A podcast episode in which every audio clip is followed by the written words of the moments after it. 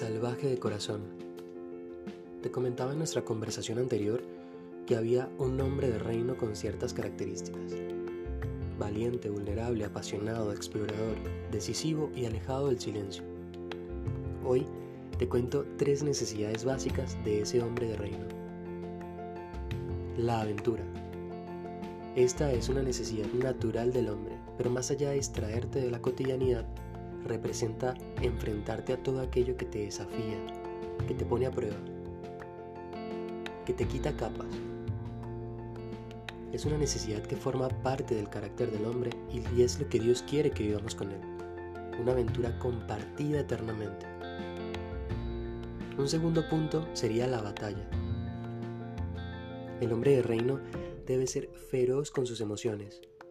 Debe atacar todo aquello que no entienda, debe atacar con sinceridad y valentía todo lo que le lleva a creer que no es capaz. Recordemos que fuimos creados y puestos en un mundo en el que ya hay un enemigo. Nuestra batalla es contra ese enemigo que expone mentiras, vacilación, depresión, miedos, que nos lleva a escondernos, que nos lleva a quedarnos en silencio.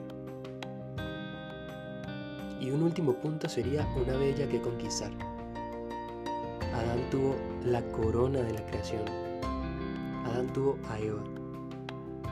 Pero hubo algo muy curioso. Adán se quedó callado. La vio ser tentada y no actuó.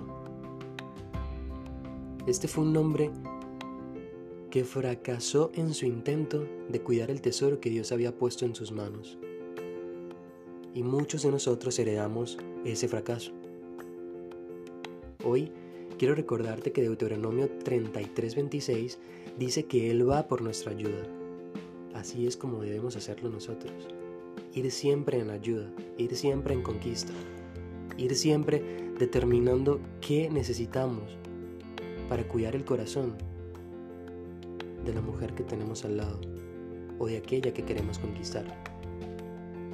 Nehemías 4:14 invita a los hombres en un contexto de de ataques de varios sectores mientras construían el templo, los invitaba a que cuidaran de sus casas, cuidaran de sus hijos y sobre todo que cuidaran de sus mujeres. Nunca olvidemos el verdadero carácter de la masculinidad bíblica.